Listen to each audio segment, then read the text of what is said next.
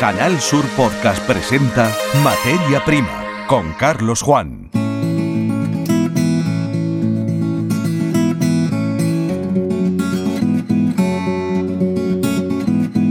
Bienvenidos al podcast Materia Prima.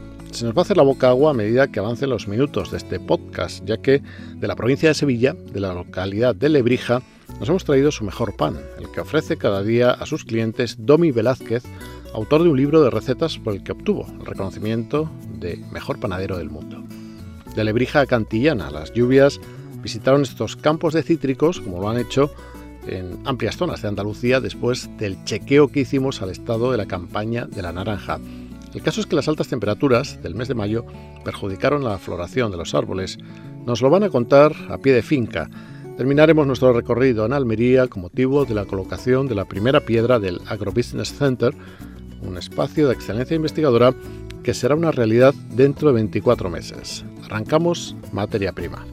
Siempre que vuelves a casa, me pillas en la cocina, empadurnada de harina, con las manos en la masa. El 16 de octubre se celebró el Día Mundial del Pan.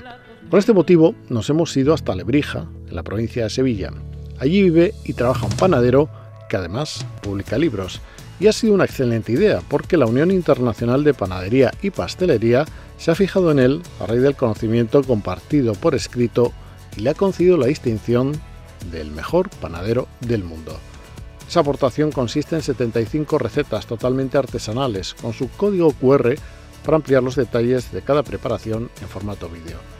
Nos referimos a Domi Vélez y con él hemos eh, podido conversar durante la celebración del Día Mundial del Pan. El pan es un antiguo alimento con infinidad de referencias en la cultura occidental. Casi todo el mundo puede citar alguna, aunque sea el bíblico milagro de los panes y los peces, el pan nuestro de cada día. Siempre ha estado en nuestra dieta, llevamos dos mil años. Eh, Trajano fue el que creó el primer gremio de la historia de panaderos, eh, que nació en Itálica, en Sevilla. Tenemos tratado de, de la época andalusí sobre el pan, tenemos a Juan de Aviñón, un tratado de 1345 sobre el pan. Fíjate tú si tenemos tradición panadera y tenemos a Alcalá de Guadaira también con ese pan magnífico que hace. ¿Con qué pan nos quedamos? Lo importante es buscar ese pan, ese pan que es saludable, nutritivo, que ha tenido una fermentación a 24 horas, son lo que siempre hablamos, ¿no? Que degrada ese gluten que sienta mal a mucha gente y buscar ese pan artesano, esa panadería tradicional que, oye, que en Andalucía hay muchísimas.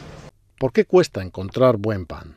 Es que lo que está ocurriendo es que debido, bueno, a muchos factores, entre ellos los costes energéticos, etcétera, pues están desapareciendo la mayoría de las panaderías artesanales. Es verdad que, que quedan muy poquitas, pero oye, es un producto que nos llevamos todos los días a la boca y que debemos buscarlo en, en nuestra ciudad, de que seguro que hay un punto de referencia. Diego Carrasco es uno de sus empleados. Así responde él a la misma pregunta. Con las prisas. Aquí todo es producir, producir, producir y no se respeta los tiempos de fermentación, que es lo que reduce el índice glucémico, por ejemplo, que es lo que a nosotros nos sienta bien. Por ejemplo, por decirte algo. ¿Qué datos tenemos del consumo de pan? Le preguntamos a Domi. Hay preocupación, debemos, digamos, motivar a la gente a consumir pan, consumir pan del bueno, evidentemente, el que se consume ahora en la mayoría es un pan malo y debemos, digamos, a, pues buscar en las instituciones ese apoyo para que fomente el consumo de pan. El consumo de pan está muy bajo y cada vez va bajando más y esto es la verdad que es verdaderamente preocupante eh, y debemos buscar esa ayuda para que el consumidor vuelva otra vez a consumir pan. ¿Cómo es un pan sano? Debe ser un alimento básico si está bien fermentado, si, si, se hace bien de manera tradicional con esa masa madre, como hemos dicho, esas 24 horas, no debe preocupar las calorías. Si estamos hablando de un pan con un índice glicémico muy bajo, porque esa levadura en esa fermentación a 24 horas ha destruido esos azúcares que nos hacen engordar, ¿no? Con esos picos de insulina. O sea que debemos buscar ese pan que es nutritivo, que es saludable y que está ahí, pero hay que localizarlo. Es difícil, ¿eh? A lo que el panadero Diego Carrasco añade lo siguiente. Eh, buena fermentación, porque si no tiene una buena fermentación se te pondría ácido. También si te se va de fermentación, lo que hemos dicho, se te sube para arriba. Si te quedas corto, no te sube. Eh, el formado también te da el último toque porque te hace que la masa te suba o no te suba. El horneado, por supuesto, que yo tengo una pelea con el horneado, pero vamos, estoy en ello y se va sacando, se va sacando. ¿Cómo empieza el trabajo en una panadería? Es la pregunta que le trasladamos a Diego Carrasco. Pues empezamos a las cuatro y media, Y lo primero que hacemos de todo, él eh, empieza a refrescar allí la masa madre, que es la reina de aquí, y sin masa madre aquí no funcionaría. Entonces la masa madre lo que nos hace es eh, no, no depender de la levadura, solo fermentar naturalmente. Aquí en mesa hemos empezado a hacerla a las 6 de la mañana, eh, lo hemos metido para que fermente, le hemos dado pliegue para que coja fuerza y ahora la estamos preformando. Esperamos un poquito, la formamos y otra vez a fermentar hasta mañana para que hornee, 24 horas de fermentación. Lo más difícil el detalle, porque si se te olvida un detalle, ya por, por, lo menos aquí no funciona. Siempre, siempre tiene que ser exacto, porque si no, no vale. Eh, por ejemplo, si te varía un grado de temperatura la masa, ya te sobrefermenta y ya no vale. O se te haría muy gordo, muy ácido, y por debajo lo mismo, ya no te subiría lo que te tenía que subir. Así que tiene que ser al detalle. Volvemos a Domi Velázquez. ¿Por qué están cerrando las panaderías tradicionales? Es, un, es un, una profesión muy difícil, muy complicada, eh, que en los últimos años pues, ha devaluado, ¿verdad? Que no hay un relevo generacional, porque la hora no facilitaba ese relevo, la gente joven no quiere levantarse a las 12, pero mediante la técnica yo creo que se puede conseguir ganarle tiempo a la madrugada, como hemos hecho nosotros, y a las cuatro y media, oye, una hora que, que es apetecible, ¿no? Eh, entonces ese panadero tradicional yo, digamos, le le decía desde aquí, le mandaba un mensaje, eh, mejora tu técnica para poder empezar más tarde, para que haya relevo y la panadería artesanal no desaparezca. ¿Y a los jóvenes puede ser un buen futuro? Sí, vamos, nosotros aquí tenemos el ejemplo ¿no? de que se puede eh, ser panadero, estar reconocido, eh, tener, digamos, repercusión en, redes sociales, que hoy a los jóvenes, tú sabes, les gusta mucho eso de ser influencer y tal. Y ahí están nuestras redes sociales, que vale como ejemplo. Lo que es verdad que hay que tener visibilidad y repercusión y modernizarse para, llegar a ese consumidor que está en redes sociales. Y ya que estamos en la panadería de Domi, hemos pedido a dos de sus clientas prescripción y valoración de sus eh, productos. Pues yo lo noto por los ingredientes, la calidad de... Me gustan las cosas artesanales. Yo sé que Domi trabaja, por ejemplo, todo lo que son las harinas más naturales, trabaja mucho lo ecológico y entonces realmente no tiene nada que ver con el pan que estamos comiendo últimamente que va pues industrial, que sale, no puede tener la misma calidad. Entonces a mí realmente lo que me gusta es la forma de, elaborar el pan.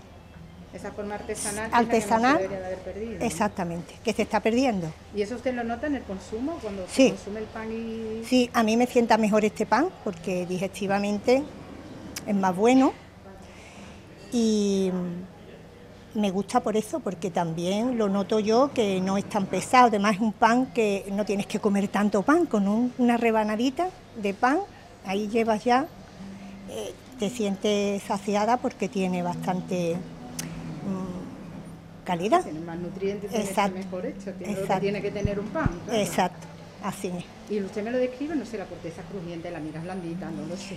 Bueno, Depende, depende del, pan. que tú pidas. Como estáis viendo aquí hay variedad para todo tipo. El que le gusta más apretadito, el pan más blanquito, más morenito, ya depende de tu gusto. El pan que busco que esté bueno, que mm, es que no sé, no sé cómo decirte, mm, que esté bueno, ya, ya está comprobado con el de Domi, que está riquísimo. Yo cada vez que vengo Mm, cada vez que voy a, porque yo voy a todas las panaderías que he hecho, pero yo el que más busco es el de sin lactosa, ya que soy intolerante a la lactosa, y el de Domi me encanta. Para mí prefiero la, corteza más blandita, porque yo no suelo tener, no, no, a ver, que no me gusta mucho duro, pero ahora, por ejemplo, para la tostadas hay unos pan que es súper bueno para la tostadas y está riquísimo. Además, ¿qué es eso? Porque, a ver, yo no sé cómo explicarte lo del tema del pan, ¿no? Pero la elaboración que tiene, el, a mí me gusta más un pan hecho que no que sea de la, de la tienda o algo así, porque tú no sabes qué, qué pan, el pan que tú le metes, cómo lo has hecho y todo eso, ¿sabes? Con el buen sabor de boca que nos deja una buena rebanada de pan, seguimos con nuestro programa, Materia Prima.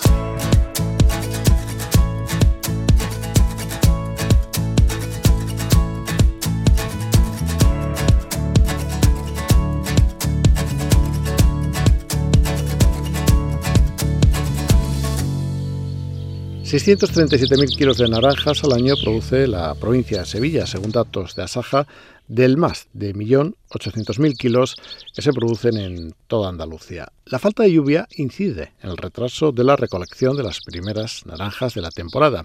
Esto se traduce en un fruto verde, tardío, sin zumo y con diferentes tamaños. La recolección, por lo tanto, se atrasa. Hemos visitado los campos de Cantillana, Allí le hemos pedido a la agricultora Margarita Bustamante un análisis del estado actual de este cultivo. Yo creo que aquí vamos a, empezar, porque todavía está muy verde, en noviembre. Antes no. Lo que sí es verdad es que en otras fincas con tierras más ligeras empiezan a, a lo mejor a recogerlos en octubre.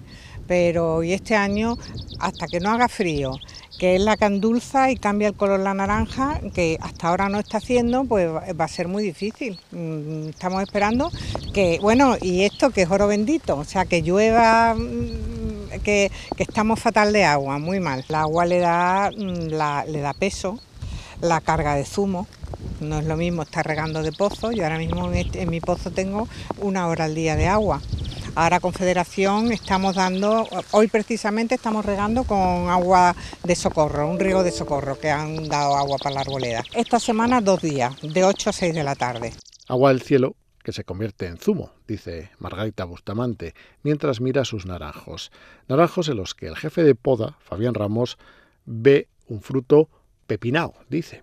Este año viene una naranja poquito con el clima y las temperaturas que hemos tenido, un poquito la llamamos nosotros a huevar, pepinar, un poquito deformada. La verdad es que hay muy buena carga en lo convencional, hay muy buena cantidad de frutas y por lo general está todo muy bueno. El caso es que durante el mes de mayo las temperaturas han sido muy elevadas. Es el momento en el que el naranjo está en flor.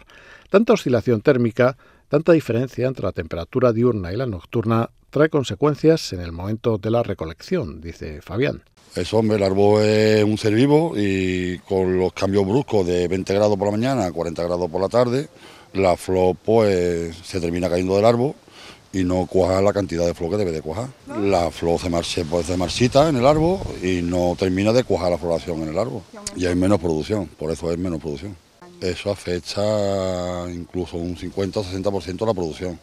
Este año la producción hay fincas que han bajado un 50% la producción con respecto a años atrás. Hay años que este año, aparte de la, de floración que se ha caído, hay muy buena cantidad de fruta. En el tema convencional hay muy buena cantidad de fruta. En el tema ecológico hay menos frutas todavía. Eso es diferente. En resumen, las lluvias de otoño son muy buenas. Es lo que suele ocurrir cuando en cada momento del año las condiciones de pluviosidad y temperatura, es decir, las condiciones medioambientales, son las que tocan y no otras diferentes. Escuchas Materia Prima. Canal Sur Podcast.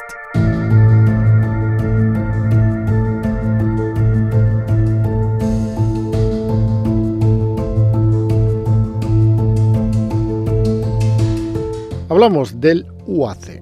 Estas siglas corresponden a Única Agrobusiness Center en el Parque Científico y Tecnológico de Almería, el PITA, se ha colocado la primera piedra de un espacio promovido por 16 cooperativas a través de Única Group, la mayor exportadora de frutas y hortalizas de España, con el fin de contar con un campus de innovación tecnológica en torno a la agroalimentación, en el que se invertirán unos 20 millones de euros y cuya primera fase, con los dos primeros edificios que supone eh, sobre el 80% de la inversión, estará acabada en septiembre de 2025. La primera piedra de este centro se ha colocado el día en el que Única cumple 15 años de existencia. Fue fundada en 2008 como cooperativa hortofrutícola de segundo grado con el objetivo de integrar a otras cooperativas, 16 actualmente, para unar la oferta en origen y adquirir mayor competitividad en las exportaciones. El director de Única, Enrique de los Ríos, destacaba la intensidad del momento que están viviendo. Cumple Única 15 años y este es nuestro principal evento para los 15 años. No encontramos un modo mejor de celebrarlo que renovando los votos entre nosotros, con nuestros clientes, con los consumidores y con la creación de valor al socio. El mundo está mejor con empresas como Única, entendemos que sin ellas, y ahora que está tan en boga la responsabilidad social corporativa y, el SG, recordar que Única es una, cooperativa de productos saludables solo, es una cooperativa, sostenibilidad medioambiental, invernaderos solares, mínima huella hídrica y contribuimos a la seguridad alimentaria europea. Europa se alimenta de productos de Almería, de Andalucía, de España. Sin nosotros, en el sector agroalimentario andaluz y español, Europa no come. José Martínez Portero, como presidente de Única, incidía durante su intervención el valor económico que crea Única en la economía de Andalucía. Al día de hoy estamos eh, en toda Andalucía, iba a decir un proyecto, Almería necesitaba el proyecto de Única, lo necesitaba. Pero yo le llamo Almería desde Torre Pacheco hasta San Lucas de Barrameda es lo que es la costa, que todos tenemos los mismos problemas, porque cuando vamos a San Lucas, a una cooperativa, resulta de que parece que estamos en Ejidomar o estamos en Cava, tenemos los mismos, las mismas necesidades que tenían, que tenemos aquí en Almería. Por lo tanto, es muy fácil ponerse de acuerdo cuando todos queremos el mismo horizonte y nos aunamos y, como decía antes, solos quizás se irá más rápido, pero juntos vamos a llegar más lejos. En cuanto al centro de investigación, estas son las características más destacadas de estas nuevas instalaciones cuya primera piedra ha sido colocada. Nosotros eh, hemos puesto en el centro toda nuestra ilusión. Es un centro de creación de valor en entornos complejos y convulsos. Una especie de seguro de vida. El mundo podrá cambiar como quiera, podrán los rusos hacen lo que sea, lo que sea, la geopolítica cambiará, pero nosotros sabemos que si somos grandes, ágiles y hacemos las cosas que están a nuestro alcance, tenemos más probabilidades de sobrevivir. Y este centro nos va a ayudar decididamente a eso. Queremos que sea el mayor centro de innovación agroalimentaria en España y uno de los principales del mundo, donde se van a tratar temas tanto operativos como estratégicos. La filosofía del, centro, y ahora que nos oyen muchos agricultores, es que cada ladrillo tiene que mostrar una contrastada utilidad en la creación de valor, y si no, no se pone. El centro se compone de varios proyectos autónomos articulados modularmente como una especie de campo universitario y en sus dos primeros proyectos, el edificio central y el área de I+D y transferencia al socio, suponen alrededor del 80% del total de la inversión. Estos dos proyectos estarán acabados en septiembre de 2025 y todos los presentes están invitados a la fiesta de inauguración. Tocamos madera. El centro contará con seis hectáreas y, entre otros, los siguientes módulos.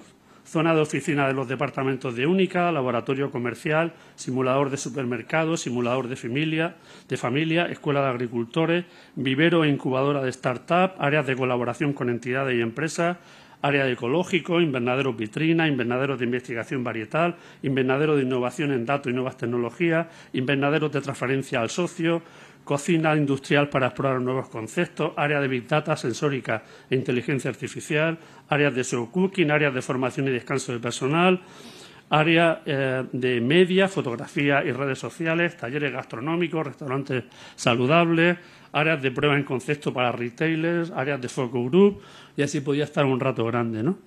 El centro pretende que cada, cada ladrillo, igual que tiene que ser útil, tiene que ser distinto. ¿no? Será como una especie de parque temático dedicado en cuerpo y alma a la creación y mantenimiento de valor para socios en nuestro entorno. ¿Por qué hacemos esto? Como decía, porque el mundo cambia muy rápido y necesitamos nuevas herramientas para poder adaptarnos mejor a todas las oportunidades y riesgos que se nos ofrecen. Entendemos que frente a otras alternativas de actuación, el futuro de la agricultura y de los agricultores no se subasta ni se vende a fondos de inversión. Queremos seguir siendo dueños de nuestro futuro, haciendo lo que tengamos que hacer con los recursos que están a nuestro alcance, prestando un servicio a la sociedad, generando todo el valor que podamos y manteniendo todo el valor que generamos aquí.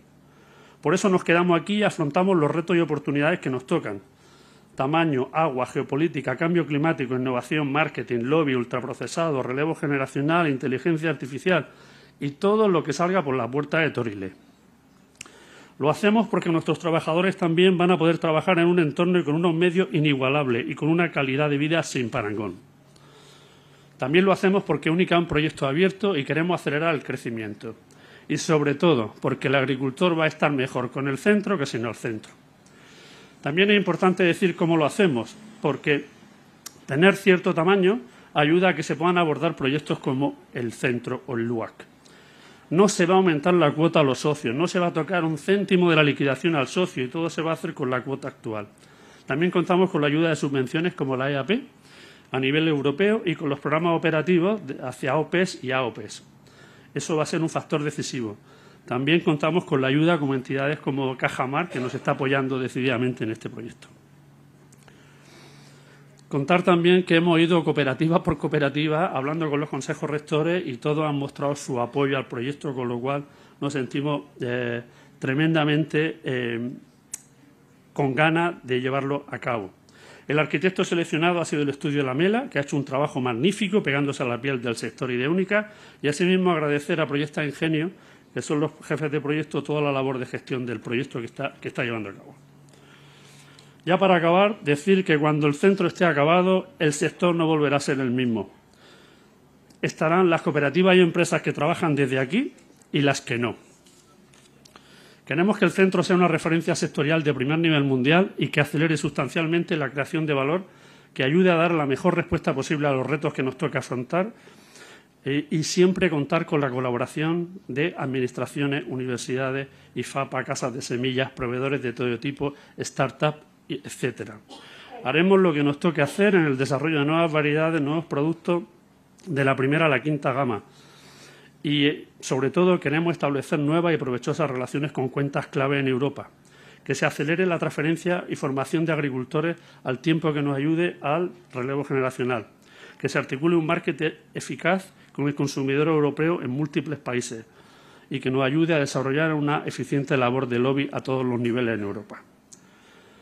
Por último, decir que no queremos que las nuevas generaciones que vengan detrás nos echen en cara que no hicimos todo lo que estuvo en nuestra mano para generar y mantener la riqueza que nos pasaron nuestros predecesores.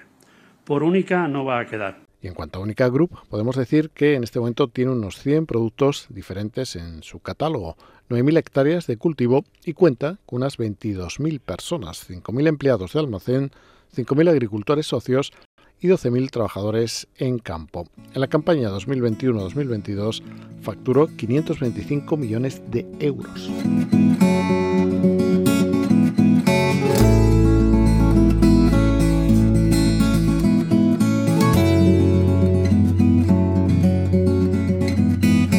Esto es todo cuanto teníamos preparado para esta entrega del podcast Materia Prima de Canal Sur Radio y Televisión. En breve, y si así lo desean, nos volveremos a encontrar. Saludos.